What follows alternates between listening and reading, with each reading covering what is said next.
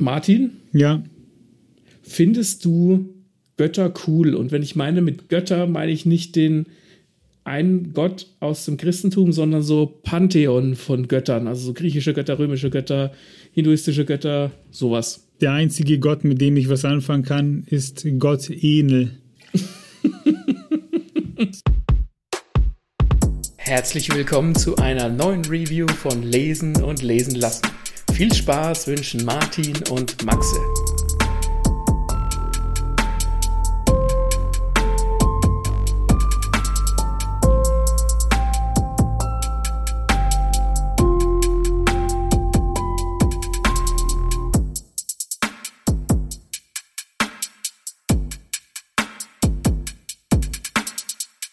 Ich spreche heute über den Manga Racket of äh, Ragnarok.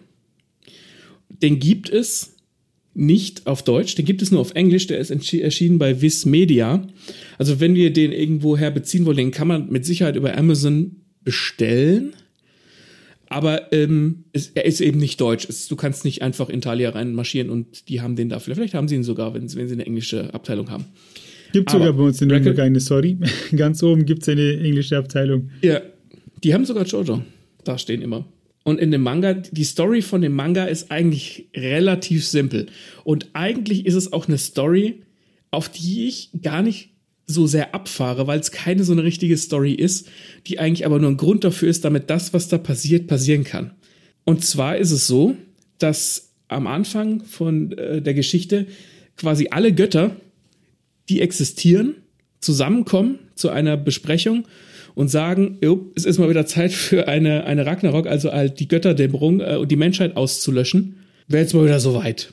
Und es gibt eine Walküre, die heißt Brünhild. Mhm. Es gibt die Walküre Brünhild und ihre Schwester Göll. Und die sagen, dass es ziemlich unfair ist, weil die Menschen ja gar keine Chance haben, sich zu wehren. Ne? Die werden halt einfach ausgelöscht und dann ist Schicht im Schacht sozusagen.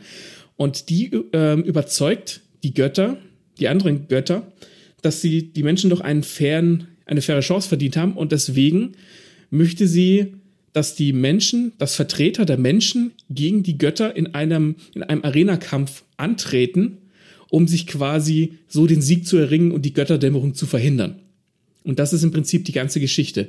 Sie hilft den menschlichen Kombatanten dann, indem sie ihre ähm, valkyrischen Schwestern, die haben auch alle Namen, quasi denen, denen hilft. Die sind wie so Geister, die, dann, die denen innewohnen und denen halt Stärke verleihen. Und dann kämpfen halt quasi immer ein, ein menschlicher Vertreter gegen einen göttlichen Vertreter. Und das ist im Prinzip die ganze Geschichte. Da, und mein, dann Sorry, ja. da hat mir mein Bruder auch schon von, von erzählt und du hast mir auch mal von dem Manga erzählt und da kämpfen dann irgendwie die, bildest, die wildesten Paarungen gegeneinander. Ja, das ist komplett geil. Und zwar, also äh, am, am Anfang war es auch so ein bisschen, da sind, da kommen halt auch menschliche Vertreter dran, die man halt nicht kennt, weil es klar, es ist ein, also ein, ein Manga äh, und das, da kommen auch dann asiatische Vertreter dran, die wir nicht kennen, aber da kommen auch welche dran, die wir kennen.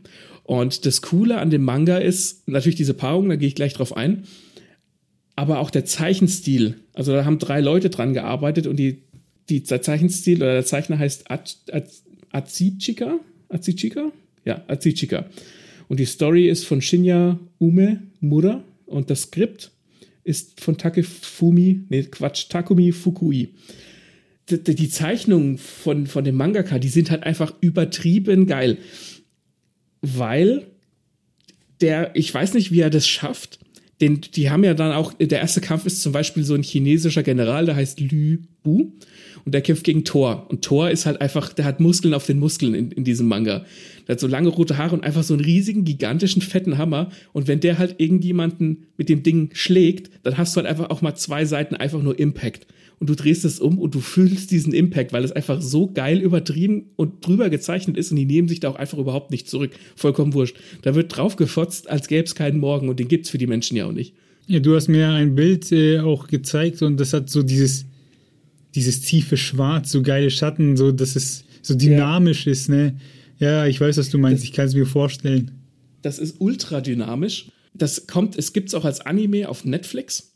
Da kommt es aber nicht rüber. Also das Animationsstudio hat leider relativ wenig animiert und relativ viel, viel mit Standbildern gearbeitet. Das ist ein bisschen schade. Es hat mir trotzdem Spaß gemacht. Aber der Manga ist halt einfach, da, bewegt, da bewegen sich die Bilder im Kopf. Da wird sich so dermaßen aufs Maul gehauen. Das habe ich auch nicht erlebt. Also ganz viel Schwarz und Weiß und Kontraste und Linien und verzogene Sachen, verzogene Sicht, Gesichter. Alles ist total übertrieben. Aber das macht Spaß bei diesem Manga. Und diese Kombatanten, also da gibt es dann diverse Fights. Den ersten habe ich eben gesagt, Lübu gegen Thor. Und da wird dann immer so der Hintergrund von diesen Figuren auch beleuchtet. Der ist so teils echt und teils erfunden. Und im zweiten Kampf kämpft zum Beispiel, kämpft zum Beispiel Zeus, also der Göttervater Zeus, gegen Adam, den ersten Menschen. Und der Dude ist halt einfach nur so ein kleiner, gut durchtrainierter Typ mit einem Apfel im Mund und einem Feigenblatt vorm Schritt. Und der kriegt dann auch so eine Rückblende, wo halt quasi wo dann diese Adam und Eva Geschichte mit der Schlange so ein bisschen aufgebrochen wird, wo die Schlange die, Edam, äh, die, die Eva verführt, diesen, in diesen Apfel zu beißen und dann kommt der Adam halt zurück, weil da gibt da gibt's dann auch so ein Gerichtsverfahren und dann marschiert er halt einfach mit so einem Korb Äpfel da rein und beißt in einen Apfel und schmeißt sie dann alle weg und fotzt die dann alle in diesem Gerichtssaal zusammen, weil er halt die Eva rausboxen will. Und das fühlt sich einfach so geil an, weil das halt diese, das hat Jojo auch dieses japanische, übertriebene, keine Rücksicht auf Verluste und das macht einfach ultra Spaß, weil du merkst, dass die Leute, die den Manga zeichnen und machen, Spaß dran haben, diese Hintergrundgeschichten zu erzählen, damit du auch so ein bisschen so einen emotionalen Kontext zu diesen Fights hast, aber eben auch solche unwahrscheinlichen Pairings zusammenzubringen. Ja, aber dann, ja, ich denke mir immer so, wenn man jetzt nicht wie ist und man erzählt es den Leuten und sagt, da kämpft Zeus gegen Adam, wie das außerhalb ja. des Manga-Kontexts klingen muss für andere. Das ja. ist auch total absurd und diese Absurdität ist, ist einfach das Großartige an diesem Manga. Und du weißt auch, die Menschen müssen ja gewinnen, weil sonst werden sie ausgelöscht. Und es ist dann schon auch immer relativ ausgeglichen und die Menschen sind dann schon auch entsprechend stark, dass sie auch Götter ähm, vernichten können. Und das ist relativ brutal. Also da werden auch Körperteile abgeschlagen, da werden Köpfe zermatscht, da gibt's keinen, da wird sich nicht zurückgehalten. Das macht halt einfach Spaß. Das ist kein, kein Manga, wo du den du liest, weil du eine ernsthafte Geschichte lesen willst. Da willst du einfach absolute Action. Und dadurch, dass du halt so einen Hintergrund hast, haben die halt auch die Möglichkeit, alles Mögliche gegeneinander kämpfen zu lassen. Zum Beispiel kämpfen in Runde 4 Jack the Ripper gegen Herakles. Das ist dann auch in so einem London-Setting, wo dann Jack the Ripper, der ja eigentlich ein Böser ist, für die Seite der Menschen kämpft. Und hättest du dir jemals gedacht, dass du irgendwas liest oder siehst, wo Jack the Ripper gegen Herakles oder Herkules kämpft? Ich frage mich gerade, was benutzt dann der Jack the Ripper? Wie kämpft der? Das der hat so Tricks äh, auf Lager. Der hat so, der hat so Messer, die er dann benutzt. Das ist natürlich, man darf jetzt, man, äh, es wird schon ein bisschen gestretched.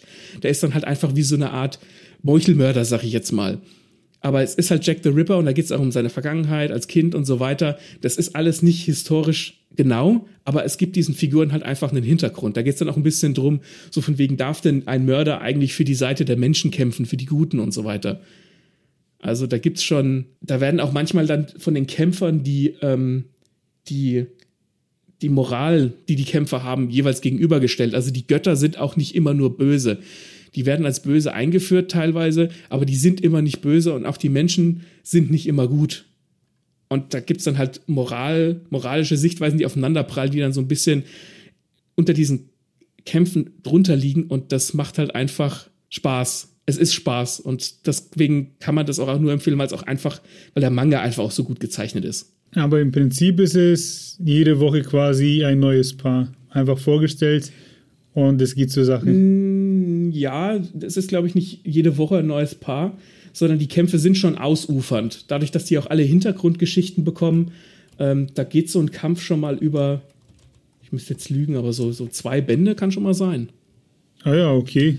Also das ist nicht einfach nur, guck mal Kinder, hier kämpfen zwei Pokémon gegeneinander, sondern da, da, da steckt Substanz dahinter. Und wenn ich mir dann angucke, was da noch für Kämpfe folgen, zum Beispiel Nikola Tesla gegen Belzebub, ich will nicht mehr wissen, ich will diesen Kampf sehen. Okay, ja, das sind, das sind Paarungen, die würde man so nicht erwarten. Ja. Nee, und der Nikola Tesla steckt halt in so einem elektrifizierten Metallanzug und das sieht, er sieht halt überhaupt nicht aus wie Nikola Tesla, aber du willst halt einfach du, du, du, du, du weißt, was du kriegst und genau das kriegst du auch. Und das macht halt einfach ultra Spaß. Das ist, da, da gibt es auch nicht viel, viel drüber nachzudenken. lesen, Spaß haben. In, in einem, also der Manga läuft auch noch. Und die anderen Götter spielen dann im Hintergrund auch so ein bisschen so eine Rolle. Also es gibt zum Beispiel noch Loki und Odin spielt noch eine Rolle. Und ähm, halt auch so, so kleinere, so niedere Götter, die dann auch immer so kommentieren. Und im Publikum selbst sitzen dann auch andere bekannte menschliche Persönlichkeiten wie Abraham Lincoln oder Shakespeare, die das Ganze dann so ein bisschen kommentieren. Also es nimmt sich nicht selbst zu ernst, aber es macht halt genau deswegen so viel Spaß. Das klingt nach einer absolut wilden Geschichte. Ich schaue es mir mal an. Ja, komm, gib mir mal den ersten Band rüber, dann gucke ich es mir mal an. Ich könnte mir schon vorstellen, dass sie das taugt, weil weil es halt einfach optisch auch so gut gemacht ist. Wenn es wäre das jetzt total irgendwie optisch langweilig, würde ich das auch zur Seite schieben aber die Optik macht sehr viel von diesem Manga aus und natürlich halt, dass es so verrückt ist. Ich glaube, heute fragen wir mal die Leute, wen die gegeneinander kämpfen sehen wollen würden, oder? ja, mach mal. Schreibt uns in die Kommentare, was meint ihr äh, Mensch gegen Götter? Wen könnt ihr euch im Ring vorstellen und welche Kräfte würdet ihr den entsprechenden Menschen zur Verfügung stellen? Ansonsten hören wir uns bei der nächsten Rezi wieder ballert uns bei Spotify Feedback und überall sonst äh, her. Da freuen wir uns drüber. Maxi, wenn du nichts mehr hast, dann sagen wir Ciao, oder? Ja, aufs Restbrett, Leute. Gebt euch das.